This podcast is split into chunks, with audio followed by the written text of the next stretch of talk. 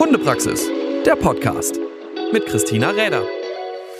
Hallo und schön, dass ihr einschaltet heute wieder zu der neuen Folge vom Hundepraxis Podcast. Heute bin ich wieder nicht alleine, denn da sitzt noch eine Frau am anderen Ende der Leitung, die, ja, ich glaube, lieber im Wald unterwegs ist, als sich eigentlich mit diesen technischen Dingen hier zu befassen. Deswegen bin ich sehr, sehr froh, dass sie dem Ganzen zugestimmt hat und sich dieser Folge und dem Gespräch heute, ja, die Zeit genommen hat. Und etwas, was ich bei ihr gefunden habe auf der Seite und was ich sehr, sehr äh, spannend und sehr schön fand und eigentlich, glaube ich, auch sehr gut beschreibt, was sie vor allem macht, ist ihre Aussage, mir ist es ein ganz besonderes Anliegen, dass du dich so mit deinem Hund in der Natur bewegen kannst, wie du es dir vorstellst. Und das kommt von Nicole Lützenkirchen,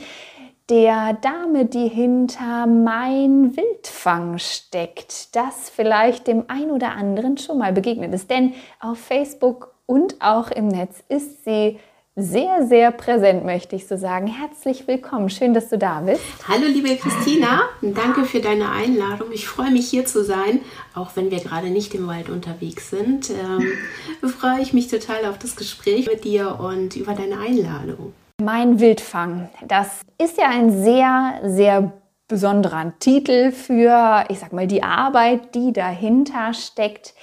Nicole, du hast selber Jagdhunde. Ja, das stimmt. Ich habe äh, zwei Jagdflitzepiepen. Ich habe einmal einen ungarischen Wischler, die Jule, und einmal die Frieda, einen Deutschstrater. Ich denke, wer mir so folgt auf Instagram und Facebook, kennt die beiden schon ganz gut, weil sie jede Menge erzählen, was wir draußen so machen und zusammen erleben. du bist selber auch Jägerin und bist dann zu den Jagdhunden und irgendwie auch zu diesem Bereich, ja, ähm, nicht nur Jagdhundeausbildung, sondern auch Ausbildung für jagende Hunde gekommen, weil es jagen ja nicht nur Hunde, die es auch wirklich sollen, sondern auch einige, die es nicht sollen. Was war so die Intention für dich zu sagen, erstens, ich möchte selber in diesen Bereich Ausbildung gehen und warum dieser spezielle Bereich? Was hat dich da so hin bewegt? Also da muss ich, glaube ich, ein bisschen weiter ausholen. Das ist eigentlich auch ganz witzig. Wie wir den Jagdschein gemacht haben, hatte ich so eine Zeit, da war ich überhaupt nicht mehr motiviert, weiterzumachen. Irgendwie ha, war es alles so ein bisschen schwierig für mich und ich habe mich mit dem Thema Jagd nochmal auseinandergesetzt und ähm, wir haben das mit ein paar Freunden gemacht und mein Mann sagte dann, hör mal, wenn du das jetzt durchziehst, dann schenke ich dir ein Deutsch Drahthaar. Und das war so der Moment, wo ich gesagt habe, okay, ich gebe jetzt Vollgas. Das war immer schon mein Traum, ein Deutsch Drahthaar zu besitzen. Und ich glaube, ich habe die Prüfung als Zweitbeste abgeschlossen. Ähm, und drei Wochen später hatte ich halt auch ein Deutsch Drahthaar und bin dann so ein bisschen grün hinter den Ohren in diese ganze Jagdhundeszene reingerutscht und ähm, habe auch so ein bisschen die, die alte Jägerausbildung mit meinem Hund genossen und habe irgendwann gemerkt, das ist es nicht, das möchte ich nicht. Und ähm, so möchte ich nicht mit meinem Hund unterwegs sein und jagen gehen. Der Hund ist für mich ein Partner, mit dem möchte ich zusammen auf die Jagd gehen. Ich bin auf ihn angewiesen, auf seine wunderbaren Talente. Und ähm, das Ganze möchte ich, wie soll ich sagen, wertschätzen. Und so möchte ich auch gerne mit meinem Arbeitskollegen umgehen, den ich an der Leine habe. Wir sollen zusammenarbeiten, wir sind ein gutes Team und dann verlangt es auch nach einer fairen Ausbildung. Und dann habe ich mich natürlich ein bisschen umgeguckt und was es sonst noch so gibt. Ich habe mir richtig ein Jahr Auszeit genommen, um zu schauen, hey, wo, wo stehe ich denn wirklich dahinter? Wie möchte ich meinen Jagdhund ausbilden? Und die andere Seite war natürlich noch, ich denke, du kennst es auch, du bist Jägerin, ne? Nein, tatsächlich noch nicht. Aber ich bin schon sehr der, in dieser Welt unterwegs nur mit den Hunden arbeiten, schon lange, ja.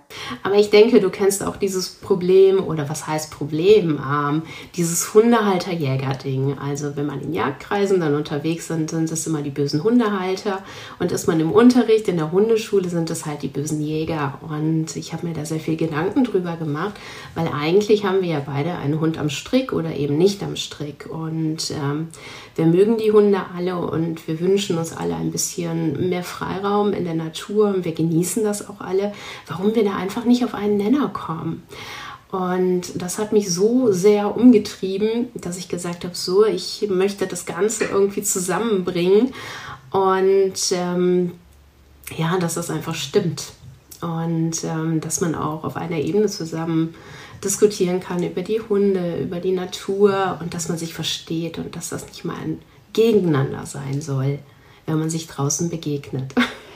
Das finde ich einen sehr, sehr spannenden Punkt, muss ich ganz ehrlich sagen. Denn ähm, ja, dieses Ding, äh, ich sag mal, Hundehalter und äh, Jäger, äh, dass da sehr oft Diskrepanzen zwischen diesen beiden sind, obwohl sie eigentlich tatsächlich, ähm, ich sag mal, vom gleichen Sozialpartner ja auch in einer vielleicht anderen Art und Weise sehr profitieren, aber wir da irgendwo einen gemeinsamen Punkt haben und ähm, dieses Verständnis der Seiten vielleicht ähm, da auch ein bisschen näher zu bringen von der einen zur anderen und umgekehrt, das ähm, finde ich einen, einen wirklich guten Aspekt und schön, dass du das so sehen kannst und natürlich auch beide Seiten siehst. Ne? Also wer selber als Jägerin unterwegs ist und aber auch sowohl Jagdgebrauchshunde ausbildet und dabei unterstützt, auch Jagdgebrauchshunde auszubilden, die sicherlich ein ja etwas ähm, anderes Bedürfnis haben in der Ausbildung als ein Familienbegleithund, was zumindest die Trainingsziele angeht und so weiter. Und dennoch bilden wir Hunde aus, ob wir der Jäger sind oder ob wir eben der Familienhundbesitzer sind, der auch möchte, dass sein Hund ein gutes Leben führen kann und ja, aber auch das Verständnis auch bei diesen Menschen zu wecken, warum geht es halt nicht, dass mein Hund überall einfach frei rumspringt und macht und tut und nicht abrufbar ist. Und ähm, ja, es zu gewissen Zeiten im Jahr vielleicht auch sinnvoll ist, ihn einfach bei sich zu behalten, abgesehen vom, ich sag jetzt mal, ähm, Wildkontakt, den er in dem Fall vielleicht nicht haben sollte, gibt es ja auch noch so ein paar Landeshundegesetzregeln, an die man sich vielleicht auch einfach halten könnte. Das ist ja schon mal, wäre ja schon mal auch schon mal ein Punkt. Aber ähm, schön, wie du das sagst. Und was ich ganz besonders gerade mir so auf den Ohren hatte, war eben so dieses Talente zu nutzen und mit meinem Partner zusammen zur Jagd zu gehen. Also das finde ich eine sehr, sehr schöne Beschreibung dafür, wie es eigentlich auch so sein sollte. Und was würdest du sagen, was ist momentan der größere Zeitfaktor so in deiner Arbeit? Sind es mehr Leute, die zu dir kommen, die Hunde haben, die Unterstützung brauchen, die vielleicht jagdlich ambitioniert sind, es aber nicht ausleben sollen? Oder sind es eher die wirklich auch als Jagdgebrauchshund ausgebildet werden sollen und dann entsprechend da deine Beratung suchen? Also das hält sich in der Regel ganz gut in der Waage. Also zum einen sind es die Jagdhunde, die kommen, ähm, die vielleicht vor der Prüfung noch ein Problem beim Apportieren haben, beim Suchen haben. Ich könnte den ganzen Tag im Wald verbringen und suchen und apportieren mit den Hunden und das mit Freude und ohne Zwangsapport. Und es sind natürlich auch ganz viele Hundehalter, die jagdlich motivierte Hunde haben und da Unterstützung brauchen. Und da ist es mir im Training halt ganz wichtig, dass sie auch sehen, was sie an der Leine haben oder eben auch nicht. Und dass das wunderbare Spezialisten sind. Und auch wenn ich kein Jäger bin, dass ich diese Fähigkeiten wunderbar nutzen kann. Wenn die Leute bei mir mit dem Training durch sind, so nach zwei, drei Monaten, wenn wir uns öfters getroffen haben, die gehen auch ganz anders durch den Wald oder das Feld, weil die wissen, wo sind die Wildwechsel, worauf muss ich achten, wie sieht mein Hund aus, wenn er was in der Nase hat, was ist überhaupt Vorstehen. Also das gehört genauso bei mir zum Training dazu, dieses Hund kennenlernen. Wozu ist er da? Wofür ist er gemacht worden? Was hat er für Talente? Wie kann ich sie nutzen? Genauso wie Ruhe, das Kontakt halten und der Rückruf. Der Rückruf ist natürlich immer die allererste Frage. Ich kann das auch mega gut verstehen. Das ist so diese Situation, wenn es einfach brennt, möchte ich einen zuverlässigen Rückruf haben. Und das ist auch super wichtig, dass das wirklich in Anführungsstrichen funktioniert. Aber davor gibt es noch ganz, ganz viel. Und wenn ich meinen Hund lesen kann, dann komme ich sehr oft auch gar nicht mehr in diese Situation, wo ich den Rückruf einfach brauche. Der Hund kooperiert dann mit mir und sagt, hey du, da vorne ist ein Reh, hast du es gesehen? Guck doch mal genau hin. Und das ist so wunderbar und das macht so unendlich viel Spaß, die Teilnehmer dahin anzuleiten, dass sie sowas einfach sehen. Und dann wird das Training nachher auch viel, viel einfacher, weil es nicht ein Gegeneinander ist, sondern ein Miteinander die Welt entdecken. Das klingt sehr spannend. Es würde mich fast dazu verleiten zu sagen, ich muss auch mal unbedingt mit dir, mit den Hunden durch den Wald gehen. Und es macht so ein bisschen für mich den Eindruck, als wäre das Kernthema wirklich auch mehr den Jagdhund zu verstehen. Ob er im Gebrauch stehen soll oder ob er wirklich von seiner Family draußen auf dem Spaziergang in der Interaktion gesehen, gelesen und verstanden werden soll. Darf ich das so ein bisschen so zusammenfassen, dass das so erstmal der Aspekt ist, der dir wichtig ist? Ja, absolut. Also das ist egal, ob es der Jagdhund ist, ein Jägerhand oder der Familienhund, der halt nicht auf die Jagd gehen soll. Und das liegt mir ganz arg dolle am Herzen, dass die Hunde einfach verstanden werden und gesehen werden und dass man das einfach wertschätzt. Ja, ich glaube, da erübrigen sich schon so die ein oder anderen Dinge tatsächlich nach hinten raus. Denn ähm, ja, wie du schon sagtest, der Rückruf, der hilft mir nicht mehr viel, wenn ich all das vorab schon nicht gesehen habe, was sich da abgespielt hat, wo ich ihn vielleicht noch hätte in irgendeiner Art und Weise ansprechen können und so. Das ist schön. Hast du grundsätzlich nur Jagdhunde? Sind es häufiger spezielle Rassen oder bist du da so völlig frei? Also hast du da so vom Dackel bis zum Vorstehhund alles mit dabei oder was ist so häufig bei dir? Was trifft man da? Eigentlich ist es bunt gemischt. Also ähm, es kommt immer darauf an, so ein bisschen, äh, was gerade so gewünscht wird. Ob es der Wischler ist, der im Moment gerade total schick ist, oder der Weimaraner.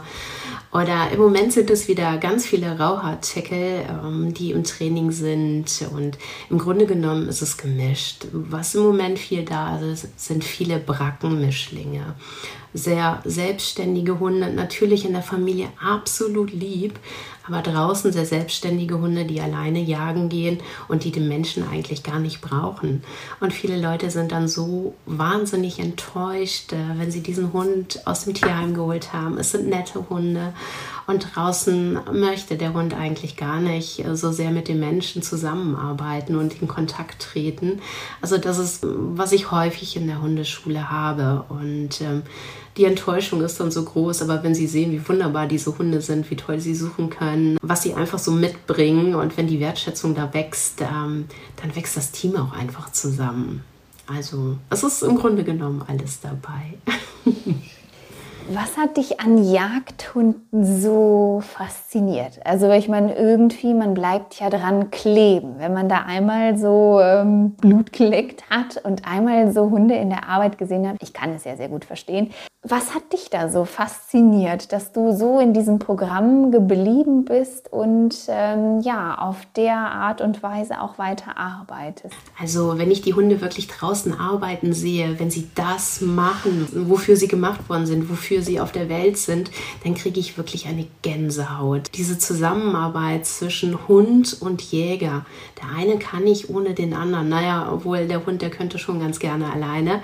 Aber wenn man dieses Zusammenspiel sieht, das finde ich unheimlich faszinierend und deshalb bin ich da kleben geblieben. Also ich finde auch, dass, dass Familienhunde das genauso gut können. Da wird dann halt mit Dummies gearbeitet oder Fährten werden anders gelegt. Bei mir werden die genauso gearbeitet wie die Jagdhunde auch, halt nur nicht mit Wild.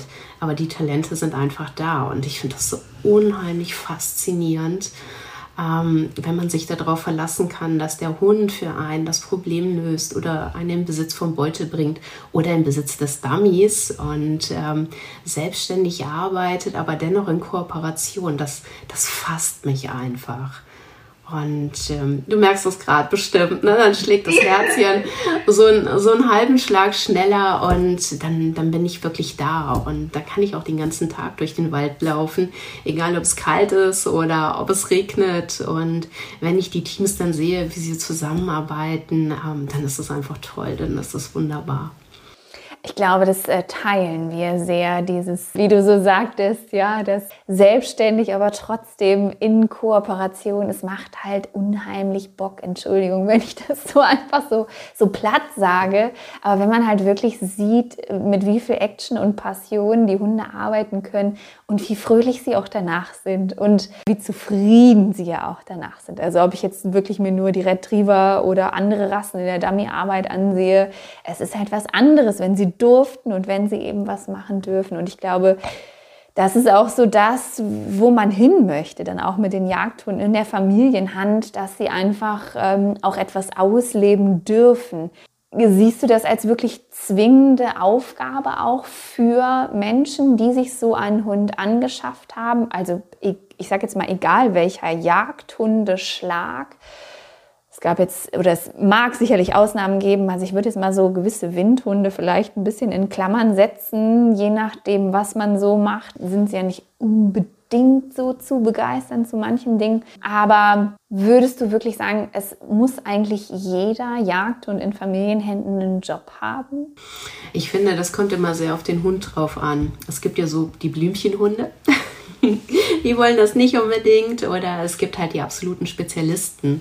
Und ich sage dich von vornherein, der Hund, der muss suchen oder der muss apportieren oder das wäre die ideale Aufgabe. Ich gucke mir immer den Hund an und ich gucke mir die Familie an. Was erzählt mir der Hund draußen? Was tut er gerne? Wie reagiert er? Wie würde er gerne mit den Menschen zusammenarbeiten? Die verraten sich schon mal ganz gut im Erstgespräch, die Hunde, auf was sie wirklich Lust haben. Und die Familie, die muss ja auch noch Lust dazu haben. Also es muss einfach passen zwischen den beiden. Und es wäre schön, wenn sie was machen, wenn sie die äh, Talente des Hundes fördern, aber sie sollen den Hund auch nicht überfordern. Ich sehe mal so diese Helikoptereltern, Entschuldigung, wenn ich das so sage. ähm, die Hunde haben teilweise einen Stundenplan. Montag bis Samstag sind die unterwegs vom Agility und ähm, dann wieder da in die Hundeschule und wir machen Treibball. Und ich finde eine ordentliche, schöne Suche zweimal in der Woche, das reicht völlig. Die Hunde, die sind total zufrieden, die haben ein Grinsen im Gesicht, wenn es ordentlich gemacht wird. Und ähm, ja, den Hund halt seinen Anlagen entsprechend zu fördern. Das wäre einfach schön, wenn man das mit einem Jagdhund in der Familie machen würde. Es muss einfach zu beiden passen. Sehr individuell, was du da für die Leute, glaube ich, so zauberst. Kannst du irgendwie mal so den, den spannendsten Fall oder man hat doch auch immer so Stories, wo man so immer wieder dran denkt, Mensch, dass ich das so hinbekomme oder dass, dass wir das so hinbekommen haben, hätte ich manchmal gar nicht gedacht oder war so verblüffend. Das, was dir so im Kopf geblieben ist. Es gibt manchmal so Kunden, wo man sagt, boah, toll, dass es geklappt hat. Also es sind so viele kleine Stories, die mich auch immer freuen. Natürlich geht mir das Herz auf, wenn jemand mit einem Jagdhund zu mir kommt und im nächsten Jahr sich dann für den Jagdschein anmeldet und mit dem Hund die Brauchbarkeit läuft und dann wirklich mit dem Hund jagen geht. Das ist aber kein Muss, aber da freue ich mich halt unheimlich. Oder wenn die Hunde in den Freilauf zurückkommen, wenn die ihre Freiräume wieder nutzen können, das ist unheimlich schön. Es gibt eine Geschichte, die hat mich unheimlich berührt. Das war eine blinde Bracke aus der Türkei. Der hat gesucht, wie irre, der ist durch den Wald gelaufen, ohne was, also wirklich ohne was zu sehen, in einem Tempo, dass wir wirklich schon hinterherlaufen mussten. Den mussten wir eingrenzen im, im Tempo, ihn ein bisschen langsamer machen. Der Hund hatte so eine Freude am systematischen Suchen und das war wunderbar. Und das ist mir wirklich ans Herz gegangen, diesen Hund zu sehen, trotz seiner Behinderung, dass er trotzdem seine Nase so toll einsetzen konnte, so eine Freude da hatte und ähm, jetzt so glücklich bei der Familie ist, ähm, dass sie was gefunden haben, was beiden unheimlich Spaß macht. Schön. Da sieht man, dass ein Talent manchmal ausreicht, um wirklich tolle Leistungen zu erbringen, nämlich wenn die Nase noch funktioniert und der Körper soweit mitmacht, dann können Hunde doch sehr, sehr viel noch schaffen. Jetzt weiß ich, dass dieses Jahr auf jeden Fall schon mal ein Buch von dir rausgekommen ist. Das heißt, rufst du noch und ist im Kosmos Verlag erschienen. Dafür werden wir natürlich einen Link hier in die Infobox mit rein verlinken, dass ihr erstmal schon mal dieses finden könnt. Nicole findet ihr unter www.meinwildfang.de. Das Minus dazwischen habe ich gerade unterschlagen, aber auch diese Seite werden wir euch unter dem Podcast mit verlinken. Denn da findet ihr allerhand vom Überläuferpaket zum großen Jägerpaket. Ich finde es schon mega spannend, wenn ich mir nur die Seite angucke, was es da so alles gibt. Das ist auf jeden Fall was für Entdecker und ja, wenn ihr einen Jagdhund habt, mit ihm etwas lernen wollt, ihn besser verstehen wollt und in die Arbeit mit ihm kommen wollt, ich glaube, dann seid ihr bei Nicole an der richtigen Adresse.